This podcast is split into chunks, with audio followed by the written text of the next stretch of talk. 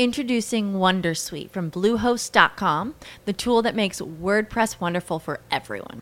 Website creation is hard, but now with Bluehost, you can answer a few simple questions about your business and goals, and the Wondersuite tools will automatically lay out your WordPress website or store in minutes. Seriously. From there, you can customize your design, pick your brand colors, and add blocks. No custom theme or coding required. You'll get content suggestions that you can keep or revise, and with Yoast SEO built in, we automatically help you get found in search engines. From step by step guidance to suggested plugins to an AI powered help bot. Our built in tools make WordPress wonderful for everyone. Maybe that's why Bluehost has been recommended by WordPress.org since 2005. Whether you're a beginner or a pro, you can join over 2 million Bluehost users. Go to bluehost.com slash Wondersuite. That's bluehost.com slash Wondersuite. What if you could have a career where the opportunities are as vast as our nation? Where it's not about mission statements, but a shared mission. At U.S. Customs and Border Protection, we go beyond to protect more than borders from ship to shore, air to ground. Cities to local communities, CBP agents and officers are keeping people safe. Join U.S. Customs and Border Protection and go beyond for something far greater than yourself. Learn more at cbp.gov/careers. Estás a punto de escuchar tu podcast favorito conducido de manera diferente. Conocerás un podcast nuevo y este mismo podcast con otras voces. Esto es un intercambio. Esto es Interpodcast. Interpodcast. Interpodcast. Interpodcast. Interpodcast. El Interpodcast 2019. Comenzamos.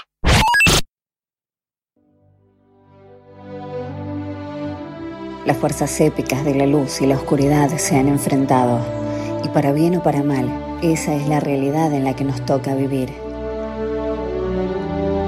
Así que decidimos grabar un pequeño audio en caso de que mañana no podamos hacerlo. Porque eso es lo que hace un héroe. Parte del viaje es el final. Tenemos un plan. Dos micrófonos, dos personas, un programa. Este es el podcast de nuestras vidas y lo vamos a grabar. Cueste lo que cueste. Cueste lo que cueste. Cueste lo que cueste. Podcast cinematográfico de Marvel.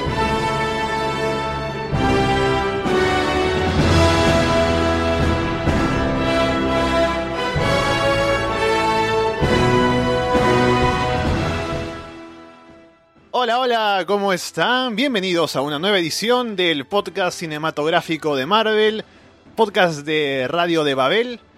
Les saluda Alessandro Leonardo y en esta ocasión me acompaña por aquí Carlos Sánchez. Carlos, ¿qué tal? Hola Alessandro, ¿qué tal? Sorprendido por este recibimiento, por esta música que hace entrar a nuestras voces. Acostumbrado a la poca épica de Arras de Lona, entrar cual superhéroe, aquí esto es un gran recibimiento. Hiciste una, una aterrizada así de superhéroe en, en, el piso. Sí, claro, yo he desactivado el mute de, del micro, cogiendo un salto, poniendo el dedo justo en el segundo, perfecto, y destapándome de la careta que tengo, que son ponerme los cascos. Tenemos pues la misión de conducir el programa el día de hoy, aquí en el podcast cinematográfico de Marvel. Y antes de entrar al tema que tenemos como el tema principal del programa, Hemos hablado un poco de Marvel en el pasado, alguna cosa por ahí. Pero no sé qué tan fan eres. ¿Eres un fan verdadero de Marvel? ¿Has visto todas las películas que han salido del universo cinematográfico?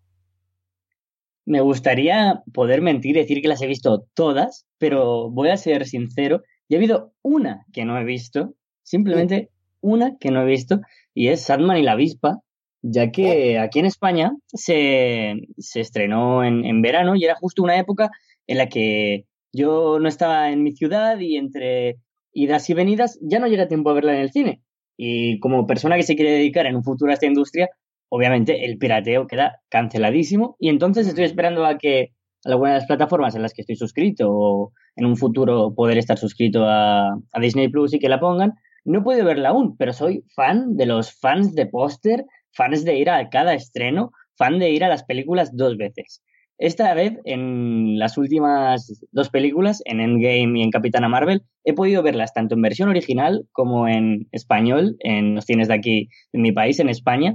Y eso ya es eh, diferente a lo que suele ocurrir en nuestro país porque eh, la versión original subtitulada es muy difícil que la veamos en salas, pero con mm. blockbusters así sí que ocurre en ocasiones como en los preestrenos. Y aquí he podido ir a preestrenos de ambas películas y luego en otra ocasión con amigos o con gente que también quería verla de nuevo en español. Así que creo que soy fan de los buenos, digamos. Mira, sí, aquí es más fácil encontrar las películas. Si quieres verla subtitulada, la encuentras en todos los cines, también dobladas si, si quieres. También mi hermano que vive en Italia me ha dicho que es difícil encontrar ahí las películas en subtituladas porque están más dobladas al italiano, ¿no? Entonces tiene que buscar un cine específico si quiere ir a verlas en el idioma original.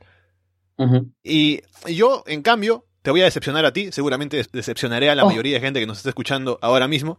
No soy alguien que sea muy fan, o sea, a ver, ahora me gustan las películas de Marvel, he visto varias, he visto casi todas. Pero me he subido tarde al carro, ¿no? Porque yo recuerdo que salían las películas de Marvel, ¿no? Y no les prestaba demasiada atención. Estaba en mi etapa, ¿no? De estudiante de literatura, decía, no, yo veo pura película aquí de Hitchcock, ¿no? De, Stanley Kubrick, ¿qué hacen poner aquí Avengers y, y Capitán América, ¿no? Entonces no iba a ver las películas de Marvel. Pero cuando salió el tráiler para Civil War, vi de salir a Spider-Man y es uno de mis ídolos de la infancia. Entonces digo, oh, Spider-Man está ahí, tal vez me animo a ir a verla. Y además salen ahí peleando los héroes y digo, ah, voy a ver cómo se pegan, ¿no? Y eso también me llama la atención. Así que fui al cine, vi la película Civil War, me gustó mucho.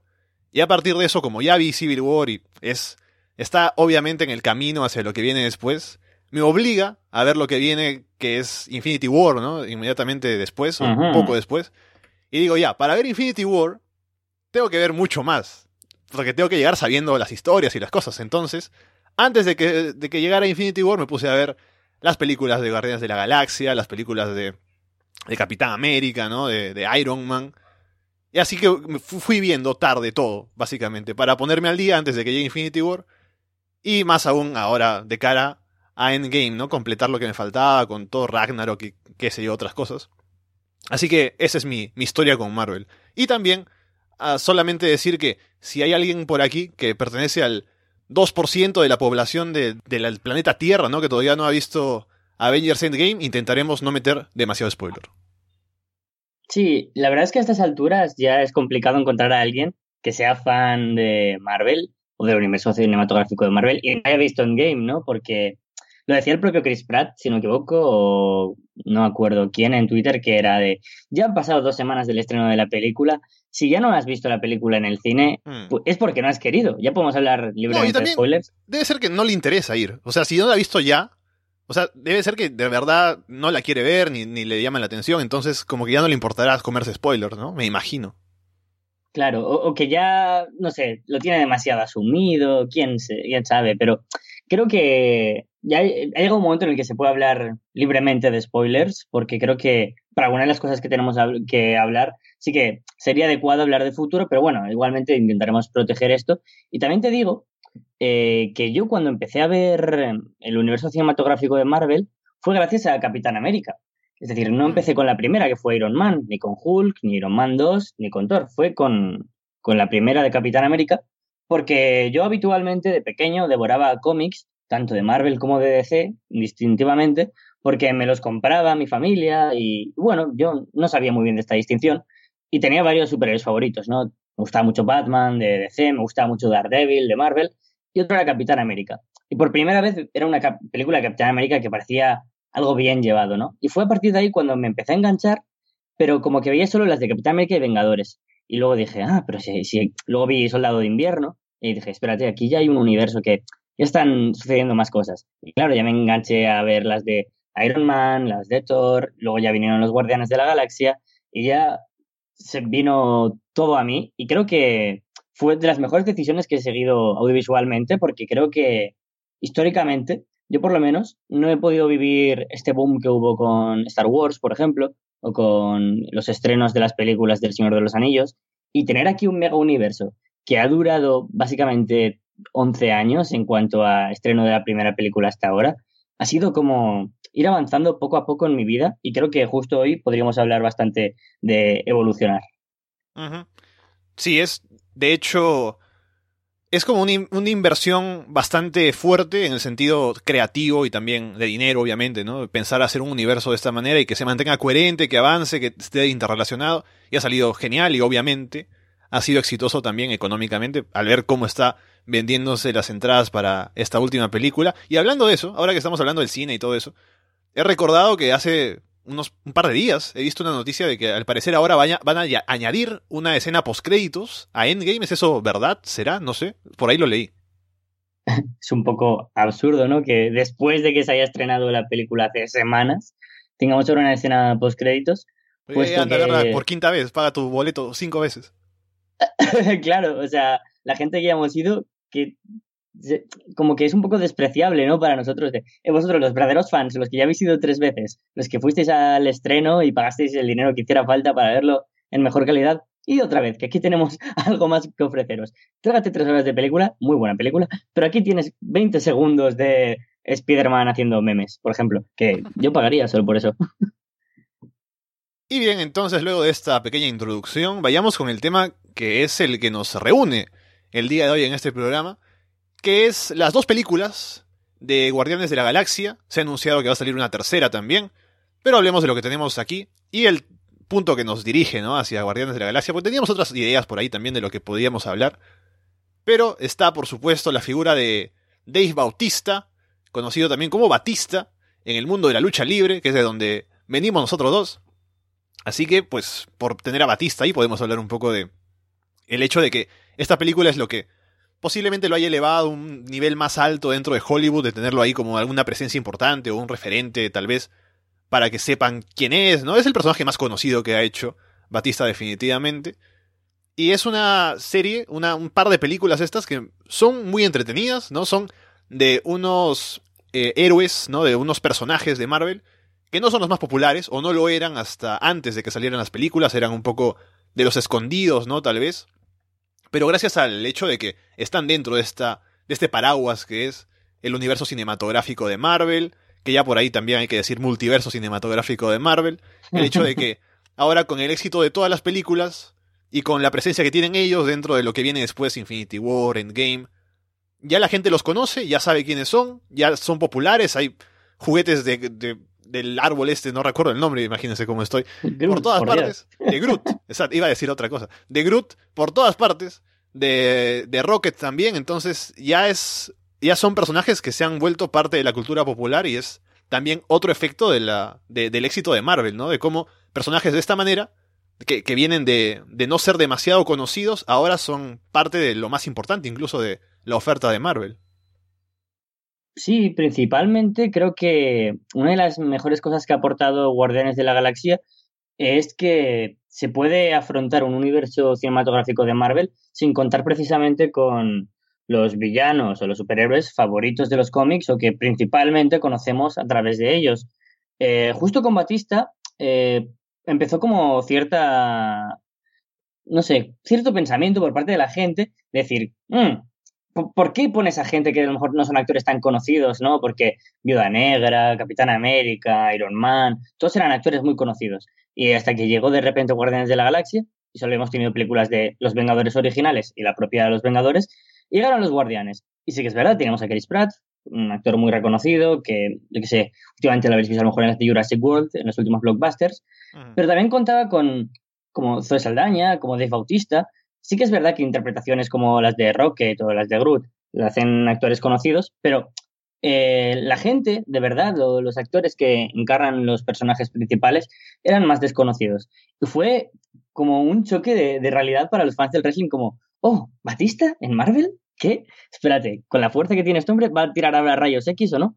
Y la verdad es que Batista se adapta muy bien a Drax y Drax a Batista, porque realmente es un loco fuerte y la interpretación del personaje en el wrestling dentro de la narrativa, en la que los sentimientos, al fin y al cabo, es lo que te hace incidir en si un tipo es bueno o malo, es rudo o es alguien a quien animar.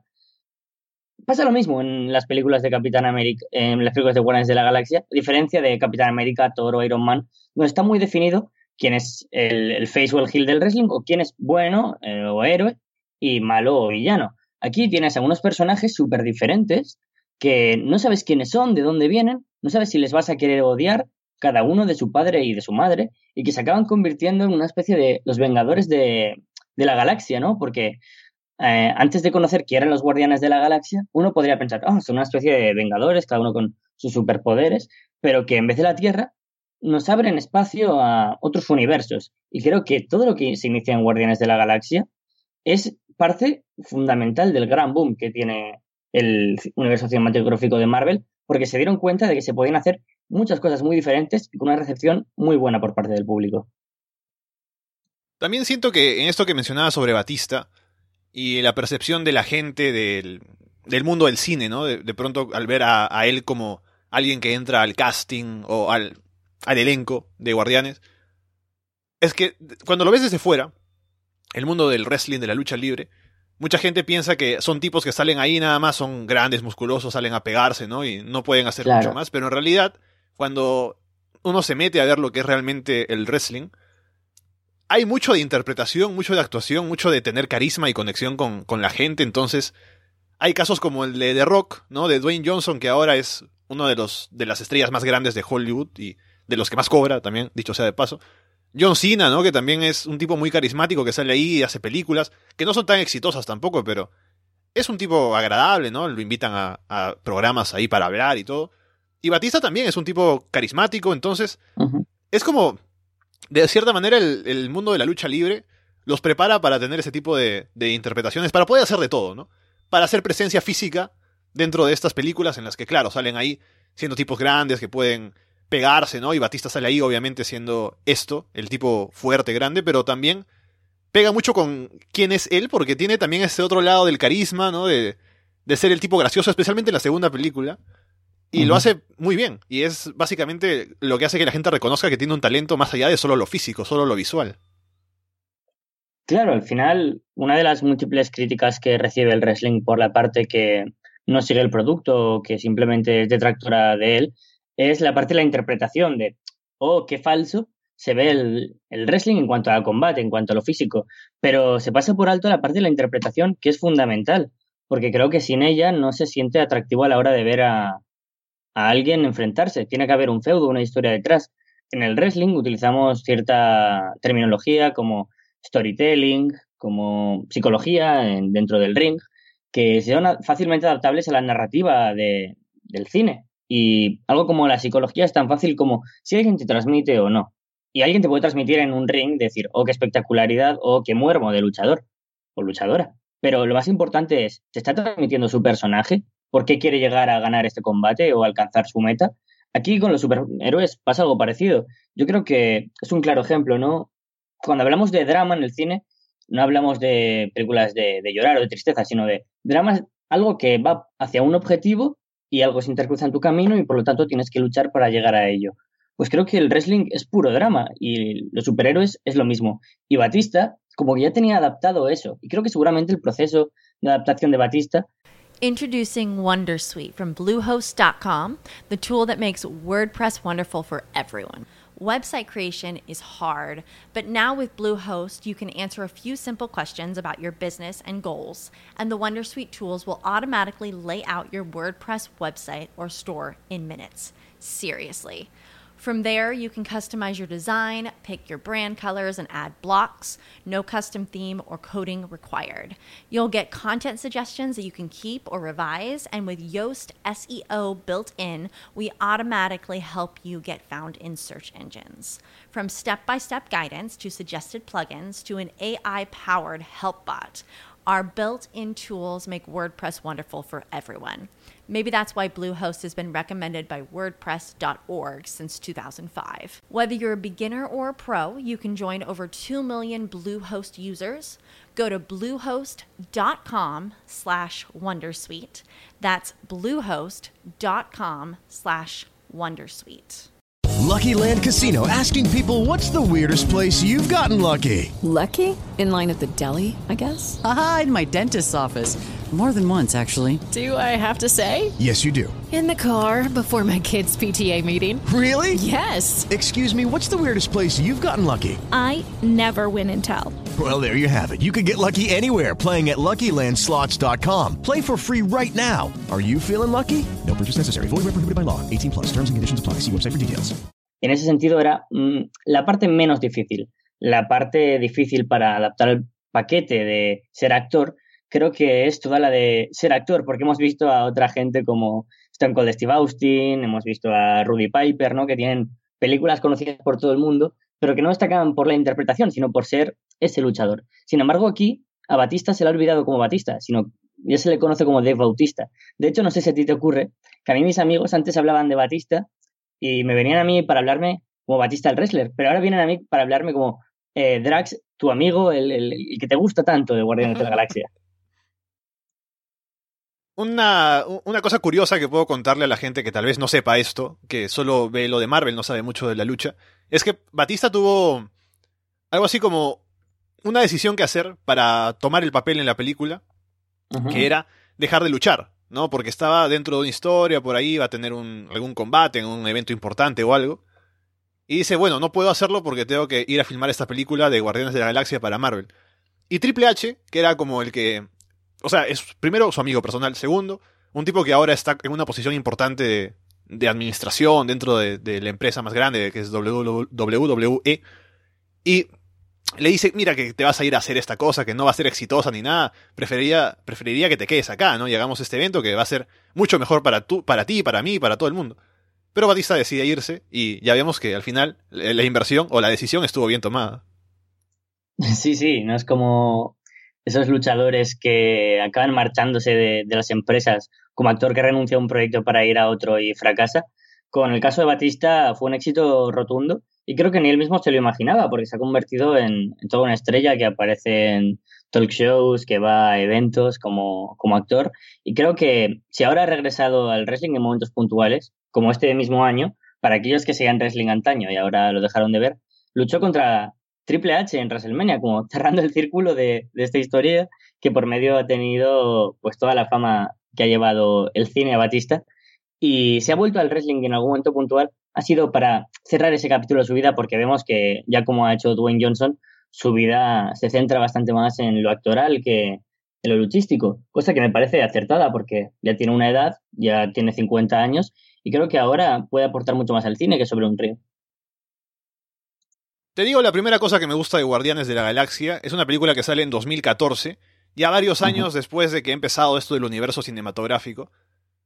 Y al tener ya ciertas películas detrás, ¿no? Ya tener como una base de gente que sigue lo que se está haciendo y hay un plan mayor y todo lo demás. Es una película que se puede permitir tomarse libertades, ¿no? Porque cuando empiezan con. Uh -huh. Cuando empieza el universo cinematográfico de Marvel, tienes a Iron Man, tienes a, a un poco a, a Capitán América, Capitán América después, ¿no? Pero primero, Iron Man. Es un tipo que es como, ya, es un millonario, tiene un traje. Es como una película o un héroe muy centrado, ¿no? O sea, es básicamente alguien que tiene un traje y con eso puede hacer. Son sus poderes, ¿no? En cambio, cuando llegamos a Guardianes, estamos hablando del espacio, de un mapache que habla, de un árbol que habla, ¿no? De diversas, diversos planetas y gente que vive por otros lugares. Está también ya la idea de Thanos por ahí, las, las piedras del infinito. Entonces, es como que mucho más salido de, de, la zona de confort, digamos, de lo que sería algo más como para el público casual o, o ponte del público mainstream. Ahora podemos entrar a esas cosas raras, ¿no? Eso que llega como uh -huh. que más, más eh, excéntrico. Entonces, me parece que eso le permite como que arriesgarse más, ofrecer más cosas y eso hace que la película sea colorida, eh, pintoresca, ¿no? Y, y que sea divertida de ver. Totalmente de acuerdo creo que llegó en el mejor momento posible, en el que ya empezaba el, subgénero dentro del cine de acción o incluso dentro del de ciencia ficción, una mezcla entre ambas de cine de superhéroes. Ya teníamos como el estigma de el personaje que tiene que luchar por algo en lo que cree y pues, como vimos con Thor por su pueblo, Capitán América por la paz, eh, lo veíamos como algo muy centrado y de repente llegan los Guardianes de la Galaxia como algo que no tienen por qué luchar por algo sin más, sino que son personajes que se centran en una situación en la que, por azares de la vida, tienen que enfrentarse a ella sin ser un objetivo mayor, simplemente es como una película de, de diversión. Y por lo tanto, cuando lo piensas así, rompe como los esquemas que tenías establecidos del cine de acción de superhéroes y pasa a ser algo como más parecido al propio cómic, ¿no? Una mezcla entre diversión y acción, donde tampoco te planteas demasiado el villano y sin embargo, el villano o los villanos que van apareciendo en las dos películas de Guardianes de la Galaxia son posiblemente los mejores construidos. ¿Y esto a qué se debe? A que pudieron tomarse las licencias de que los personajes tuvieran una interacción diferente, que a lo mejor sean cachondos, que tengan sentido del humor, que sepan interpretar las cosas no como un sentido heroico, que creo que es algo de, lo más importante de, de, esta película. Groot no es un superhéroe, es un árbol. Rocket no es ni siquiera alguien que sea un héroe. De hecho, tiene más pinta de villano y es alguien que es bastante, desde un punto de vista psicológico, neuras, ¿no? Que, se le va la cabeza. Todos tienen una razón de ser por la que se unen y es básicamente por sí mismos. Ya no son unos superiores que luchan por una razón especial. Y hace que la película, como tú dices, sea más colorida porque los personajes se juntan por, por interés, pero acaban permaneciendo juntos, se convierten en amigos y acaba convirtiéndose en algo en lo que tú acabas contento. Acabas de ver la película y dices, oh Dios, ha sido tan bonito, ha sido una experiencia tan buena. Creo que fue como el matiz necesario para decir, aquí no tenemos por qué hacer cine de superhéroes, vamos a hacer el cine de Marvel. Y aquí es cuando se empieza a acuñar el, seguramente el universo dentro de el estilo de las películas de Marvel. Y te digo en contraste, la película que sufre por lo contrario sería la primera, las, primeras películas de Thor, ¿no? Por el hecho de que, eh, según lo que sé, ¿no? Porque yo no los he visto, pero según lo que sé, eh, Thor, lo que pasa con sus primeras películas es que no quieren arriesgarse demasiado a presentarte todo lo que tiene Thor en el cómic del el universo que, o sea, el planeta primero, ¿no? El reino en el que vive, las amenazas, el tipo de de temas místicos que hay por ahí, que sí aparecen en Ragnarok, que es mucho después, pero al inicio es como que vamos a hablar de Thor en la Tierra, ¿no? Que tiene una, novia y, poco más. Entonces, como que aún van muy uh, cautelosos para presentarte el mundo de los superhéroes y en este caso de Thor.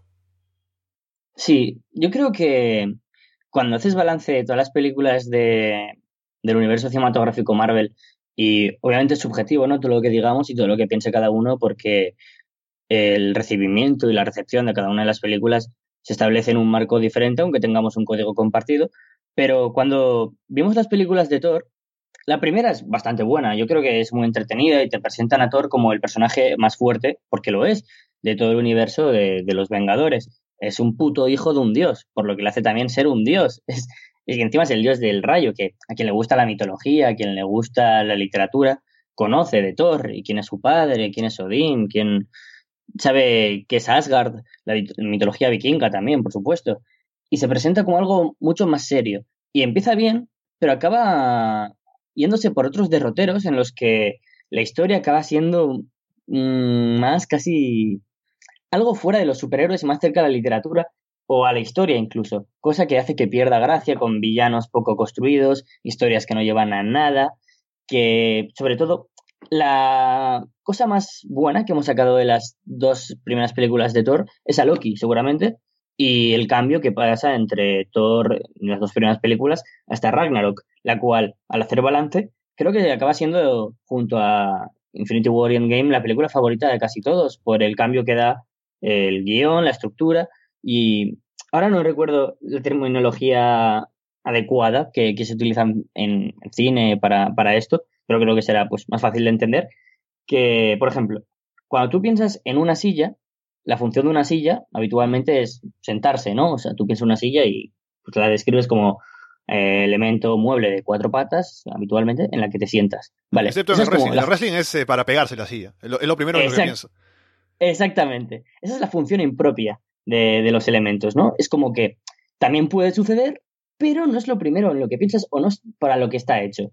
Y eso es lo que sucede con Thor en Ragnarok, que es en un mismo personaje lo que hacen en Guardianes de la Galaxia. Cuando llega Ragnarok, tú te imaginas a Thor como el dios del rayo, inmune, fuerte, con Mjolnir, y le ves como alguien endeble, cómico, que cae en sus propios errores, más humano, humanizan a Thor. Y eso es positivo, porque con Guardianes de la Galaxia sucede lo mismo, como que hasta los superhéroes que no son humanos un puto mapache, tiene más sentimientos en ocasiones con un árbol que lo que habíamos visto en Thor. Thor carecía de, sentimiento, de, de magia, de darle fuerza a un guion. Sin embargo, con Guardianes vemos que la función impropia de las cosas hace que de alguna manera nos acerque a los personajes. A mí me parece muy bizarro que llamen a Vin Diesel para hacer la voz de Groot, ¿no? Cuando podrían ahorrarse unos dólares poniendo cualquiera que haga esa voz, ¿no? Porque no es que aporte demasiado, pero bueno, ahí está. Para que salgan los oh, créditos. ¿cómo, que no aporte demasiado? Si el I am Groot o yo soy Groot es posiblemente parte de, lo más divertido de todo Marvel. No, ya, yo, sé, o sea, lo que te digo es que podría haberlo hecho cualquiera, ¿no? Mi vecino lo llevo a que diga I am Groot y, se, y queda bien, ¿no? Solo que, bueno, tenía que estar ahí Vin Diesel. No sé cuánto habrá cobrado Vin Diesel por esto. Espero que poco. Eh, si, va por loyalties de palabras, mm, no estará ganando demasiado, la verdad. Pero es como pintoresco, ¿no? Que decir, ah, mira, Vin Diesel es un mapache, digo, un árbol. es maravilloso. Te suelto aquí un, un tema controversial para luego dejarte a ti proponer alguna cosa que te parezca de las películas. Me parece que el villano de la segunda es mucho mejor. Es más, el villano de la primera película de, Guardianes es como que un medio plano. Porque no tiene demasiado. O sea, es una fuerza ahí que quiere ya. Quiere la gema, ¿no? Y bueno, ahí está. Y se mete con ellos y todo, pero es un representante más bien de, de alguien más fuerte, más grande. En cambio, en el de la segunda película, al ser el padre, ¿no? Y tener todos estos giros y, y al final revelarte quién es realmente y, y cómo se ya, lleva a cabo este cambio, especialmente para, para Quill, me parece mucho mejor. Sí, sucede que en ambas hay como unos villanos principales que en realidad no son villanos principales, sino secundarios. De hecho, creo que son películas que cambian bastante la forma en la que contemplar a los villanos, porque son múltiples. Tenemos villanos secundarios, principales e incluso terciarios. Y porque, por ejemplo, en la primera, tienes a, te presentan ya al recolector, te presentan a Thanos, pero, por ejemplo, John Doe acaba siendo alguien mucho más peligroso, mm. que se acaban centrando mucho más en que sea el villano. Pero sabemos perfectamente que, que todo lo importante no va a suceder con alguien como John Doe, sino con alguien que está recolectando las gemas de bueno, las gemas para acabar con el mundo, que es lo que nos van presentando de Thanos. E incluso en Guardianes 1 eh, no nos acabamos de fiar de los personajes, ¿no? No sabemos si Drax es bueno, si no, eh, solo sabemos que vamos con Quill, ¿no? Es como que la primera película de Guardianes de la Galaxia se podría llamar perfectamente Star, como si se hubiera llamado Capitán América, porque va sobre él hasta que llegan los demás y se convierten en coprotagonistas. Y que es verdad, que en la segunda película, cuando aparece el padre de Quill, suceden muchísimas cosas muy importantes. Cambios, lo que sería un turn face en el wrestling, John Todd de ser el malo pasa a ser mm. bueno. Gran personaje, por cierto. Exactamente y se nos crea un conflicto de decir, oh, espera, si este ahora es el bueno, tenemos que buscar a otro malo. Y Thanos sigue estando en segundo plano. Entonces llega el padre de Quill, que el que en un momento era bueno, era Face, pasa a ser el malo, Turnhill, utilizando la terminología que usamos habitualmente en nuestros podcasts de wrestling. Y esto es peculiar porque eh, en las películas de, de, Marvel, pues suele ocurrir, ¿no? De que alguien que se presenta como bueno acaba siendo el malo, ¿no? Ya hemos visto el tráiler de Spider-Man Far From Home y sabemos que Jake Gyllenhaal va a acabar siendo Misterio malo porque no tiene sentido que Misterio sea bueno. Pues aquí que sea ya el padre de Quill es que, que aporta a que sea mayor villano, ¿no? Hay sagas muy importantes. Creo que no sería un spoiler hablar de Star Wars y decir que es un claro referente en la que tu padre es malo. y, y el vínculo efectivo que une a los dos ya es mayor y por lo tanto ya hace que el villano ya sea alguien mucho más duro, pero sobre todo cuando la primera película, el vínculo que nos hace tener cariño con Quill es que está solo, ¿no? Y que ha perdido el, el amor de su madre, a la cual falleció y no recuerda de ella, y que además John Tu, que era como la persona que le cuida, le traiciona. Se queda solo en el sentido más familiar. Y cuando aparece su padre, que sale el que le traicione, y además eh, la película nos cuente que fue el quien mató a su madre, es una bomba. Desde el punto de vista de crear un, villano, es una bomba. Eso en el wrestling es más complicado, ¿no? Porque o te traiciona tu compañero de un equipo y, puede ser duro, pero que te traicione a alguien tan unido que ha aparecido para salvarte de todo, de repente te derrumbe el mundo que habías construido de repente.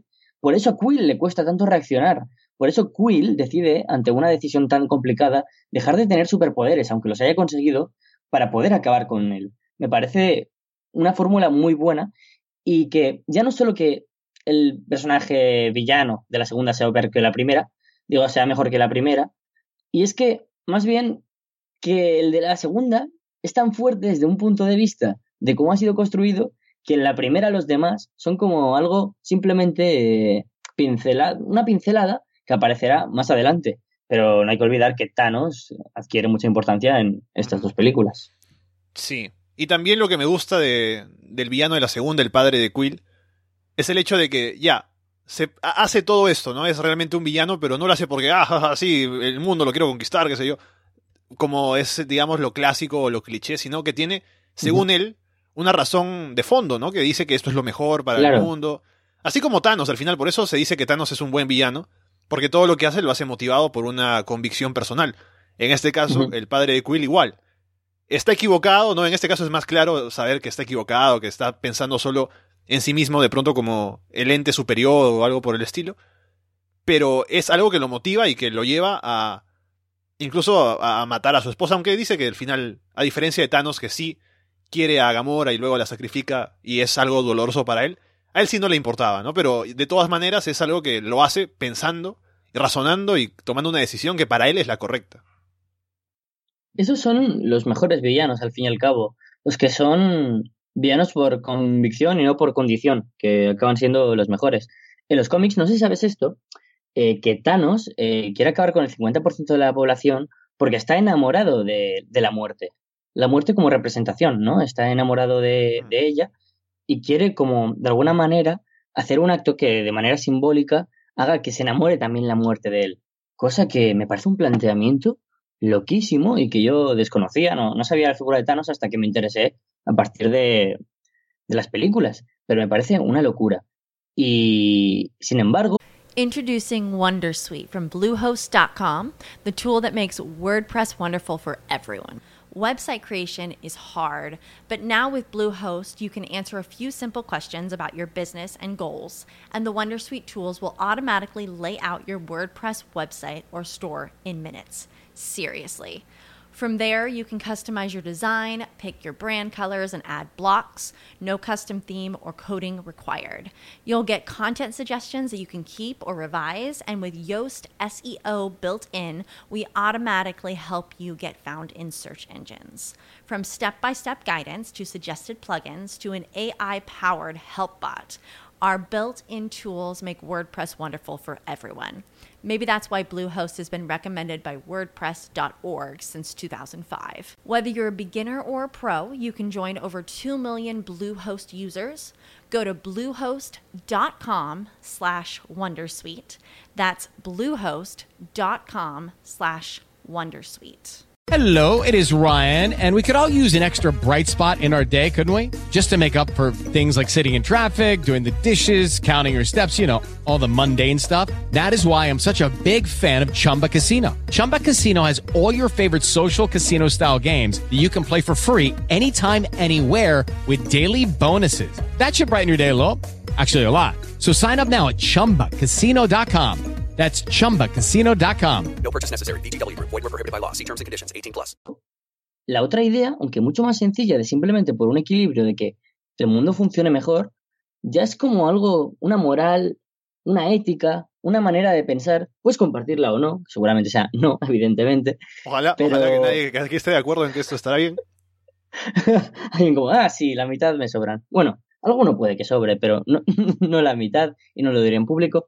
Pero acaba siendo alguien que, que, te das cuenta que tiene sentimientos, ¿no? Que lucha por, por algo en lo que cree de manera real y no lucha para acabar contra los buenos, sino simplemente porque quiere llegar a su objetivo y lo que antes planteábamos de drama se convierte en un drama desde el otro punto de vista, que tú no comprendes, pero sigue siendo un drama.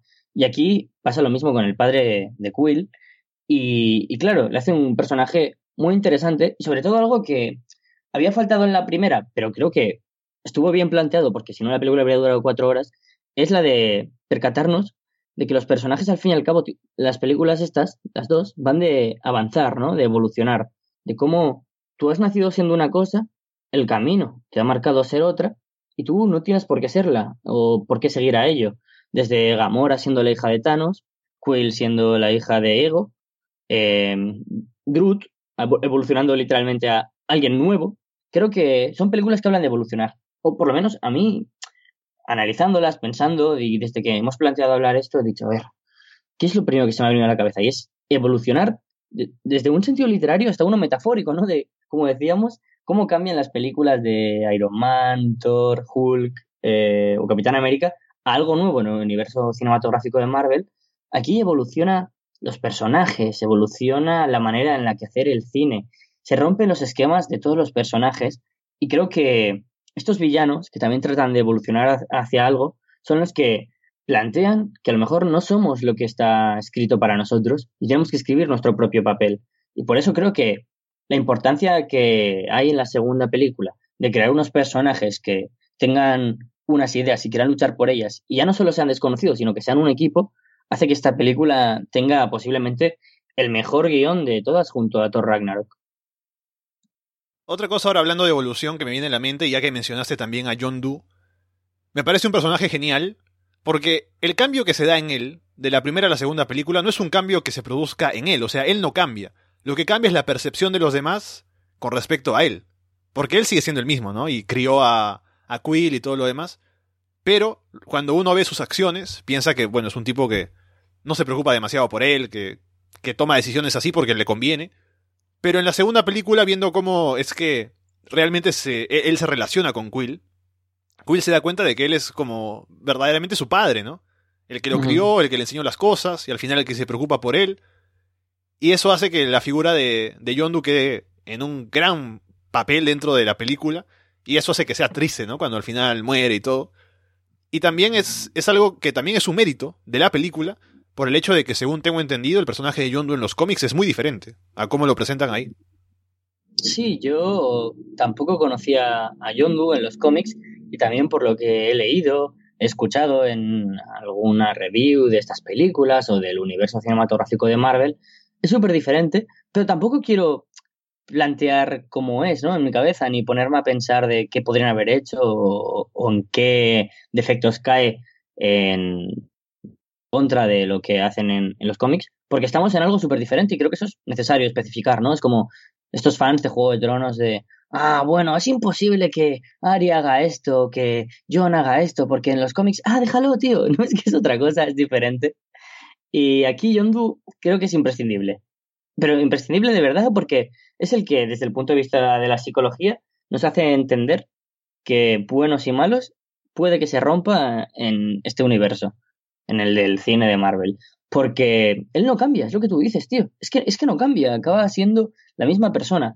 Esa figura paternal de, de Peter Quill, que es aquí Yondu, él, como cuando somos adolescentes y somos rebeldes y queremos ser diferentes a lo que son nuestros padres, pues de alguna manera Quill cuando tiene amigos por primera vez, pues le, le pasa algo parecido.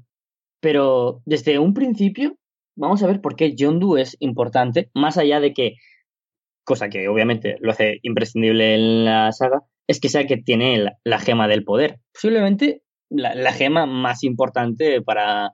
Bueno, todas son importantes, no voy a quitarle eh, valor a ninguna, pero bueno, la, gema del poder. Importante.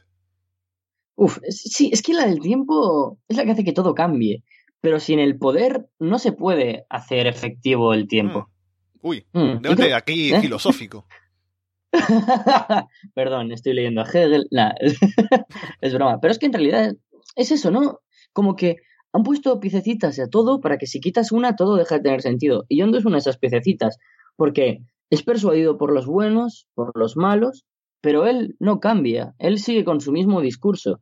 Y son de otras maneras como le entienden o no le entienden. Y de hecho, a Doe se le acaba tratando como alguien inútil, ¿no? En la primera, y en la segunda acaba replanteándose como alguien que, si se le da la fuerza o si se le da la importancia, acaba siendo realmente alguien que, sostiene todo. Y es justo eso, ¿no? Como tú dices, el personaje de, de Yondu, que en la primera acaba como un don nadie y en la segunda acabas llorando cuando muere. Yo, yo me emocioné de una manera tremenda y de hecho eh, conozco gente que incluso se ha tatuado la flecha de Yondu, ¿no? Como algo representativo. gente que es muy fan, de decir, necesito tatuarme algo de, de Marvel, y yo qué sé, el Tesseract o Maholnir, el escudo del capitán. Gente que se ha tatuado la, la flecha de Yondu porque es brutal, porque la usa para proteger a, a, a Peter siempre, y es en realidad su padre, y desde un punto de vista de, de, figura, es su verdadero padre. Me parece precioso, uno de los mejores secundarios de, de, todas las sagas. Y esto de los cambios de personajes es algo que también hace mucho esto de Guardianes de la Galaxia, como por ejemplo Nebula, ¿no? El hecho de que. de uh -huh. cómo se transforma durante las películas y además lo importante que llega a ser para las películas que vienen después, incluyendo Endgame ahora.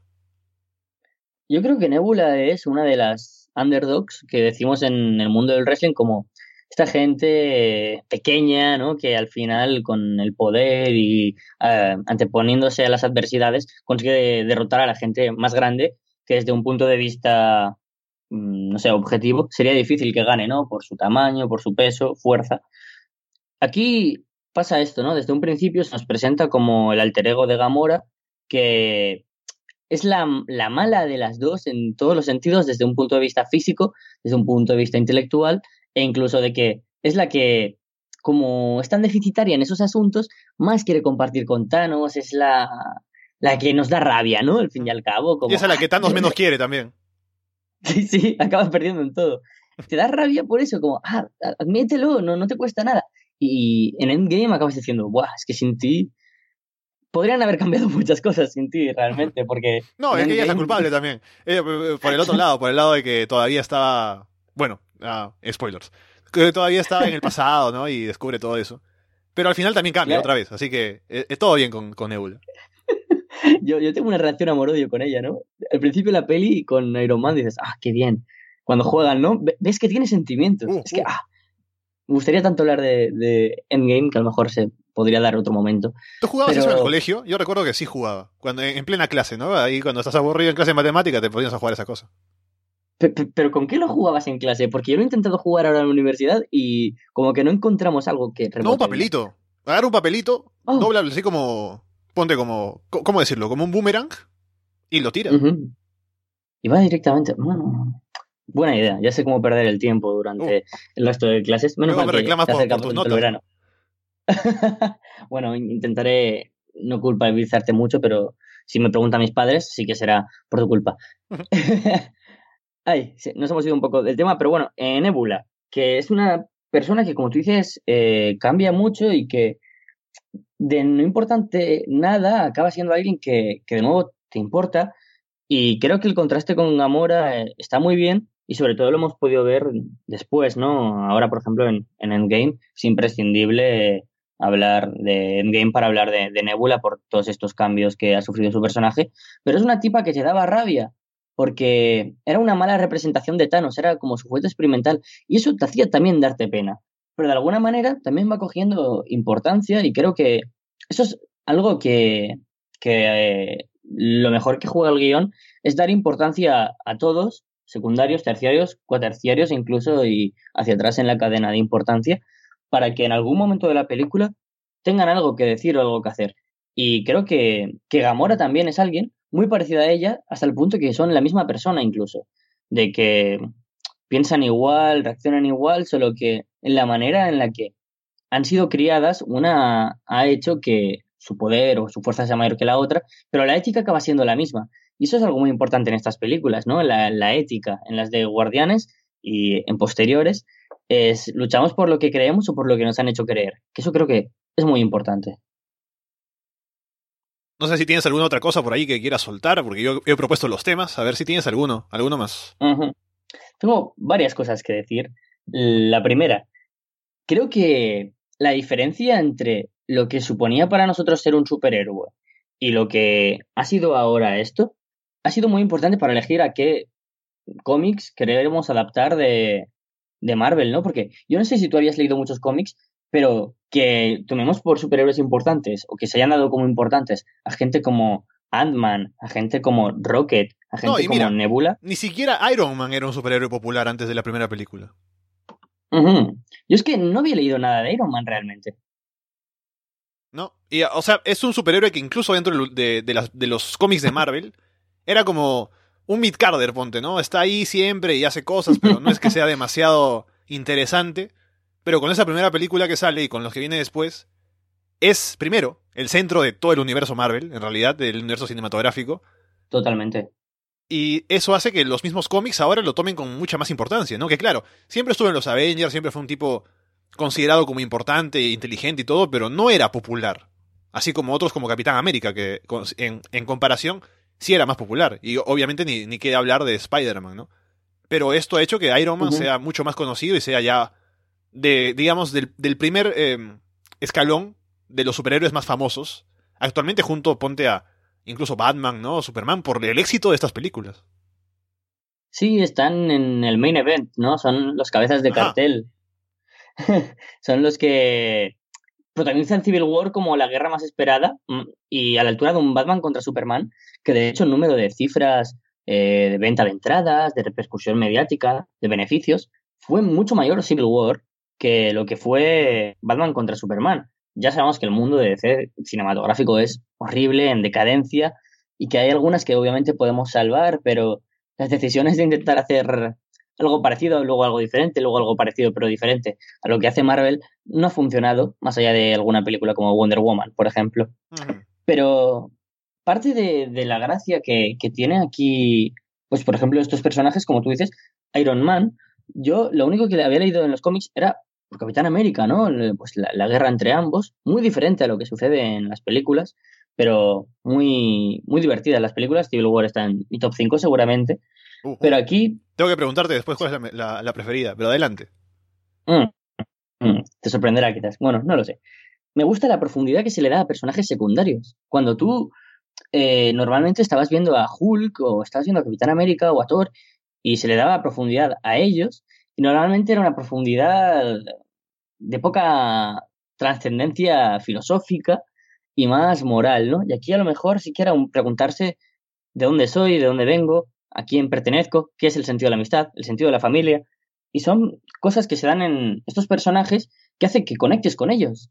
Y de alguna manera van adquiriendo importancia. Seguramente, sin la existencia de, de esta película no se habrían arriesgado a hacer eh, nada de lo que pasa en Endgame. Nada de esta función impropia ¿no? que comentábamos antes y que a lo mejor ver a Hulk con la manera de pensar de Banner, por ejemplo, o ver a un Capitán América derrotado, o una Natasha que, que pierde los papeles, ¿no? Por primera vez.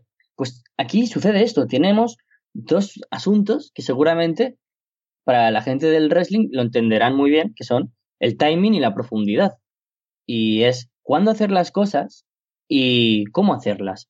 Y creo que son personajes que puede que sean súper super prescindibles, pero que se percatan por, por una situación en un momento dado de que sin ellos no funcionaría nada. Y creo que esta dinámica a veces disfuncional y diferenciada a lo que conocíamos en, en la manera de crear los sentimientos hacia un personaje, que no los suyos, sino los nuestros hacia ellos, hace que, cojamos más cariño a estos personajes que a los que conocíamos de antes. Porque yo nada más vi, acabé de ver esta película, lloré por Groot. Y, y es un árbol que solo dice yo soy Groot.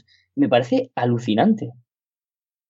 Sí, definitivamente, como ya decía, es una forma de ver cómo Marvel o las películas de Marvel empiezan a tomar más riesgos y irse más allá de lo convencional y funciona muy bien. Y te digo, yo ahora pensando, cuando dijimos que íbamos a hablar de Guardianes de la Galaxia, la primera escena que me viene a la mente es Quill bailando mm. frente al tipo este en al final de la primera película, ¿no? Para distraerlo en, esa batalla final. Es maravilloso. Claro, es que el, sentido del humor en esta película es genial. Por supuesto, las referencias, ¿no? Las referencias culturales, música de los 70, de los 80, a David Hasselhoff, eh, Carl Russell, hay un montón, el coche fantástico, hay tantas cosas tan increíbles en, cuanto a referencias que, que yo, que nací casi, casi rozando el siglo XXI, que me gusta por cultura vintage o por cultura un poco freak, pues que se referencien estas cosas a mí me hace mucha gracia. Y yo qué sé, la gracia que tiene Quill bailando con la música para distraer como un elemento de, muy humano, ¿no? Que el, baile y la música nos humaniza, nos hace distraer y nos capta la atención y nos entretiene. Eso es muy humano y es lo que al fin y al cabo hace diferente a Quill del resto de guardianes. y que es lo que se reduce también en el final de Guardianes 2, ¿no? De que la humanidad es lo que hace diferente a Quill. Y eso mola mucho.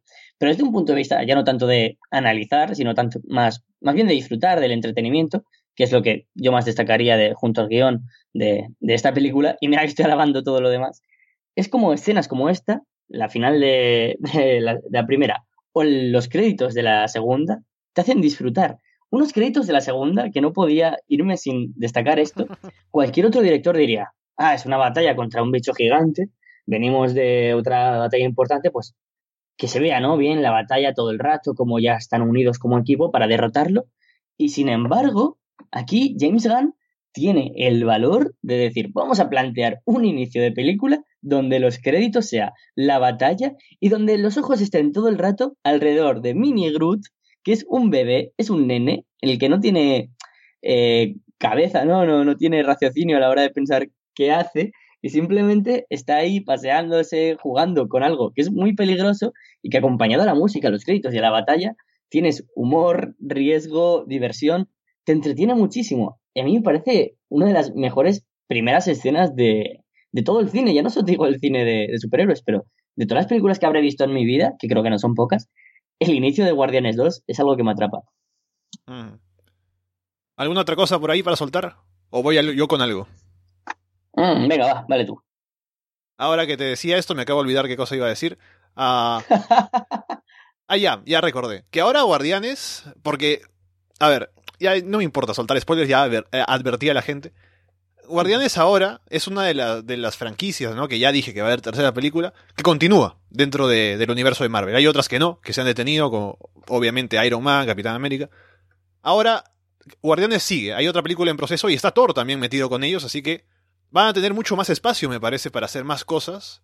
Y creo que con todo lo que hemos eh, estado diciendo ahora, con estas dos películas que son muy buenas, con lo que han hecho los guardianes dentro de tanto Infinity War como ahora Endgame, va a ser uno de los, de, los pilares en los que el universo cinematográfico de Marvel se mantenga a flote en lo que viene ahora, ¿no? Que claro, es difícil pensar que va a caer en popularidad porque más bien ahora está en su momento cumbre de popularidad, pero creo que esto, o sea, el hecho de tener personajes ya establecidos y que vienen con bastante buena, buenas críticas y buenas sensaciones detrás, va a ser más fácil que pueda continuar eh, en, la cresta de esta ola, ¿no? De popularidad con Guardianes ahí y con Thor además junto con ellos.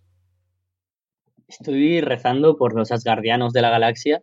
Es posiblemente eh, la mejor idea que han tenido para, de alguna manera, manera sostener a, Thor como personaje ya en un papel secundario, y dar algo fresco y diferente, pese a que sea con lo de siempre, a los guardianes.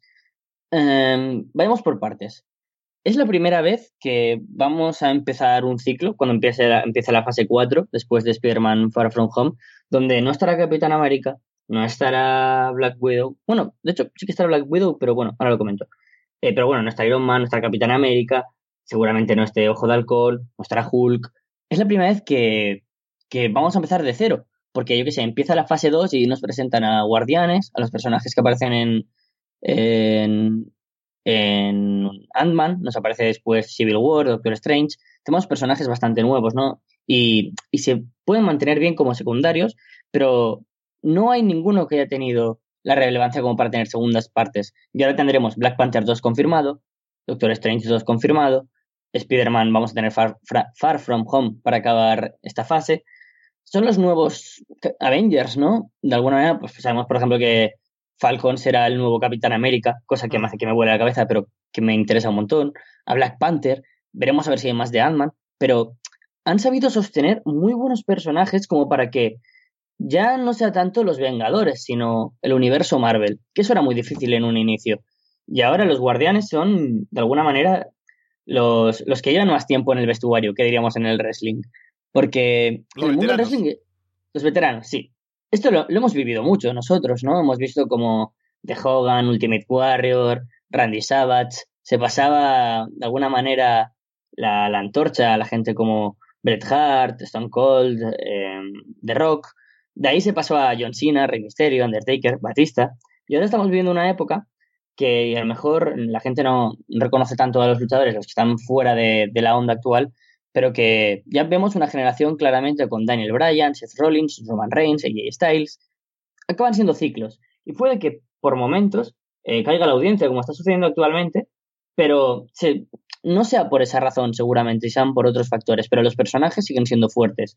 Y aquí mantener siempre alguna cara conocida, como en W cuando aparece de vez en cuando John Cena, que se mantiene Randy Orton, pues son como los puntos de, de un, la, cuarta pata de la mesa que hace que se sostenga todo, pero que en algún momento se irá porque llegarán patas nuevas.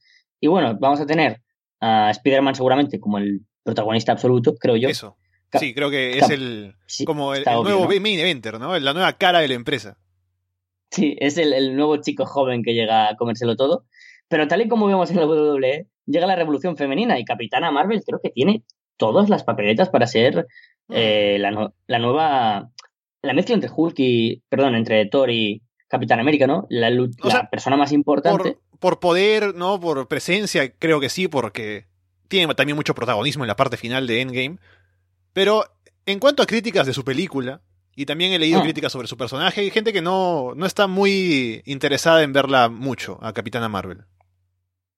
Las cifras en ventas dicen lo contrario porque ah, así, así ha sido que creo que es actualmente, no sé si llegó a pasar Infinity War, pero juraría que sí, la segunda película con más recaudación de la historia de, de Marvel después de Endgame, precisamente. Oh. Yo estoy muy hypeado. A mí Brie Larson me encanta, me encanta Miss Marvel, es decir, me encanta Capitana Marvel, y tengo muchas ganas.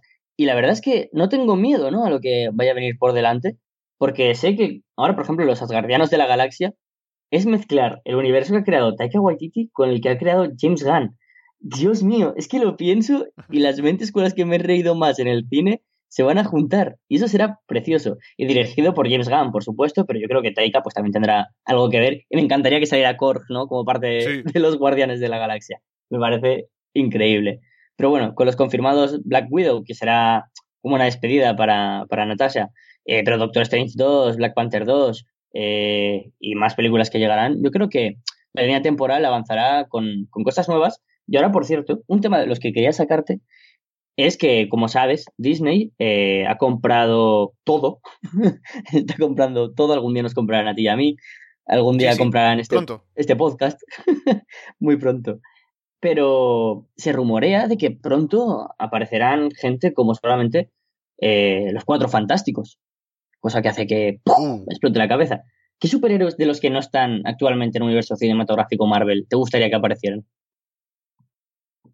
Cuatro Fantásticos es lo primero, que hasta ahora no han tenido una película buena y sería genial que por, por, fin les dieran algo, algo bueno en el cine.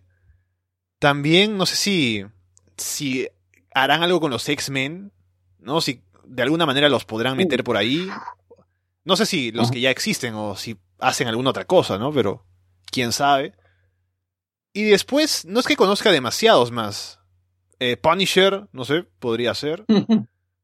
Ah, ahora vas a hacer que piense, ¿no? ¿En qué otro superhéroe de Marvel conozco? Así, no, no tengo hype, no, no tengo interés en que aparezca, pero como lo conozco lo menciono, ¿no? A ver.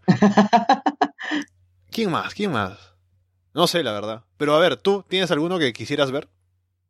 Yo tengo varios nombres que, van por mi cabeza un poco. Sí que hay un cómic muy bueno que le gusta mucho a la gente y es eh, Silver Surfer contra Thanos. Mm. Y, eso hace que a lo mejor si en algún momento deciden que vuelva Thanos, cosa que dudo, sería guay, ¿no? Que apareciera. Pero también Adam Warlock, que ha aparecido como alguien que aparecerá en un futuro, como que lo están postergando mucho, cosa que me deja ahí por otro lado porque sé que lo van a tratar muy bien. Pero Silver Surfer es uno de los primeros que se me ven en la cabeza. Galactus como, como villano, por supuesto. Creo que tiene que haber también un villano de transición, ¿eh? Entre Thanos y, otro gordo. Tiene que haber un villano de transición, como fue, por ejemplo, Ultron. Creo que, que Galactus debe ser el próximo gran, gran villano.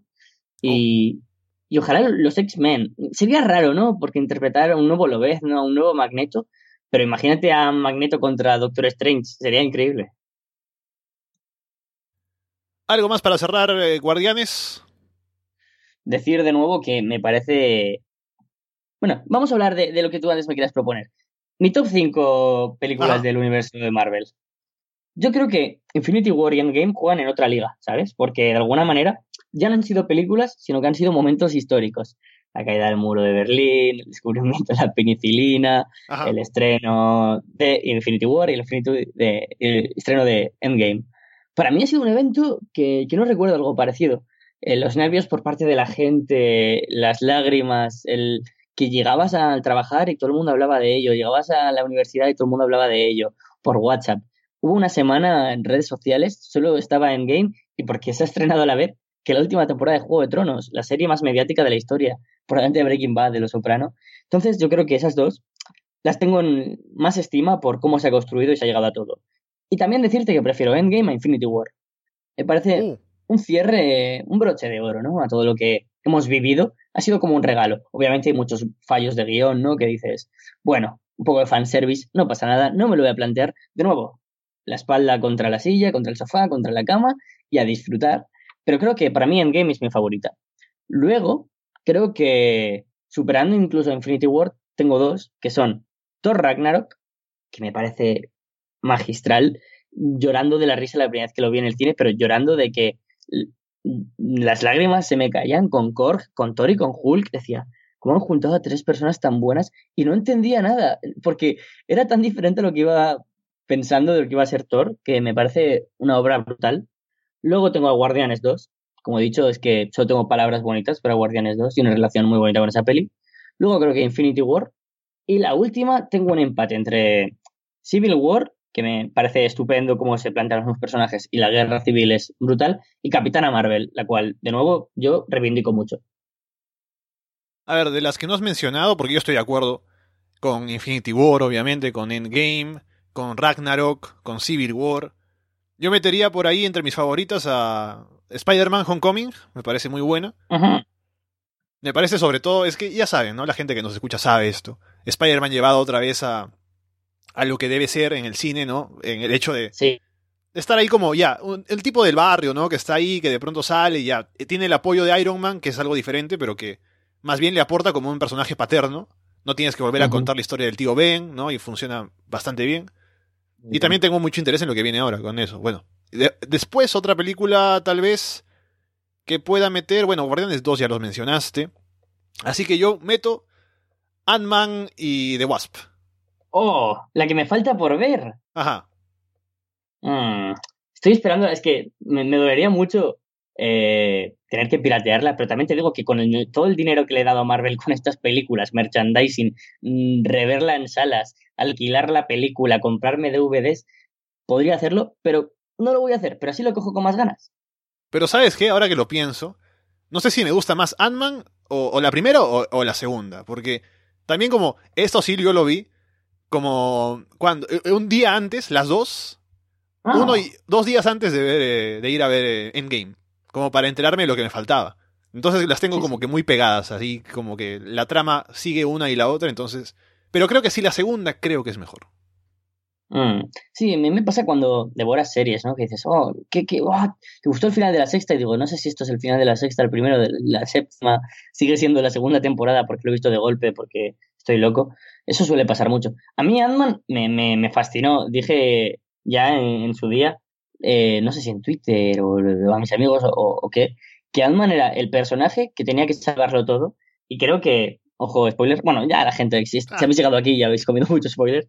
Me parece fascinante que el mundo se salve gracias a Ant-Man haciendo un puente a una furgoneta. porque se salva por eso.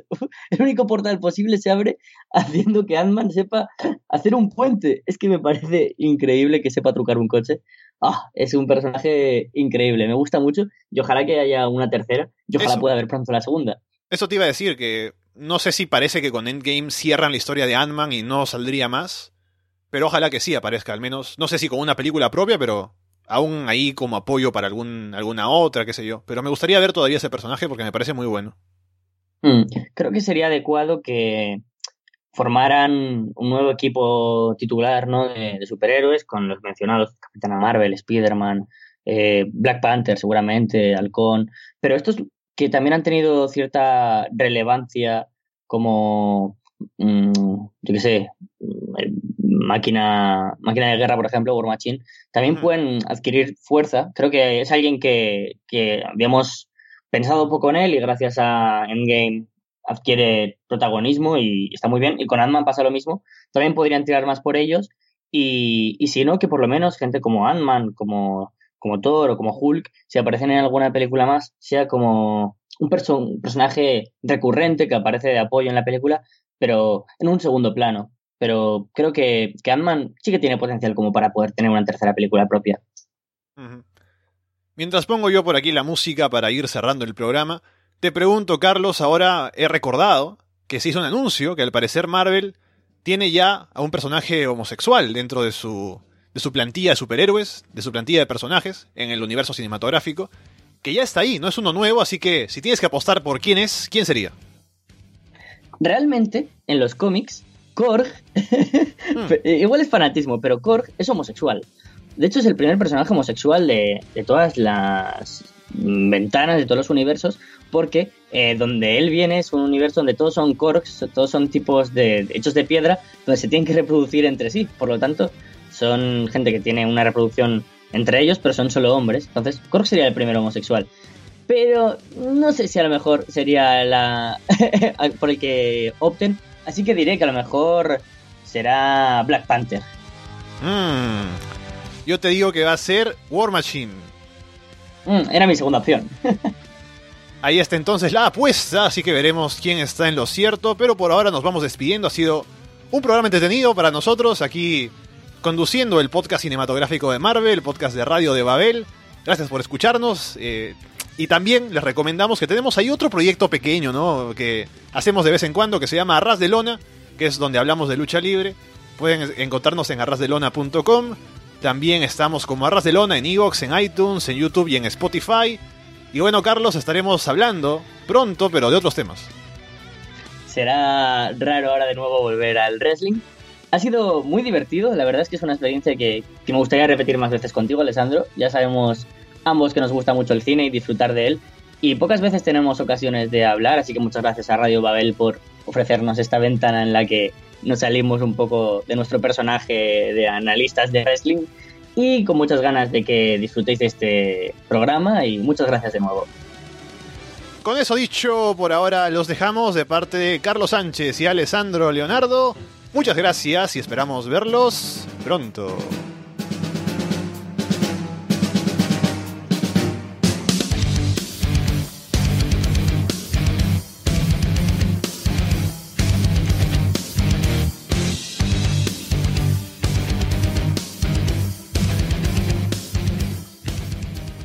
Hello, it is Ryan, and I was on a flight the other day playing one of my favorite social spin slot games on chumbacasino.com. I looked over the person sitting next to me, and you know what they were doing? They were also playing Chumba Casino. Coincidence? I think not. Everybody's loving having fun with it. Chumba Casino is home to hundreds of casino style games that you can play for free anytime, anywhere, even at 30,000 feet. So sign up now at chumbacasino.com to claim your free welcome bonus. That's chumbacasino.com and live the Chumba life. No purchase necessary. DTW, void, were prohibited by law. See terms and conditions 18 plus. With the Lucky Land slots, you can get lucky just about anywhere. This is your captain speaking. Uh, we've got clear runway and the weather's fine, but we're just going to circle up here a while and uh, get lucky. No, no, nothing like that. It's just these cash prizes add up quick. So I suggest you sit back, keep your tray table upright, and start getting lucky. Play for free at LuckyLandSlots.com. Are you feeling lucky? No purchase necessary. Void where prohibited by law. 18 plus terms and conditions apply. See website for details.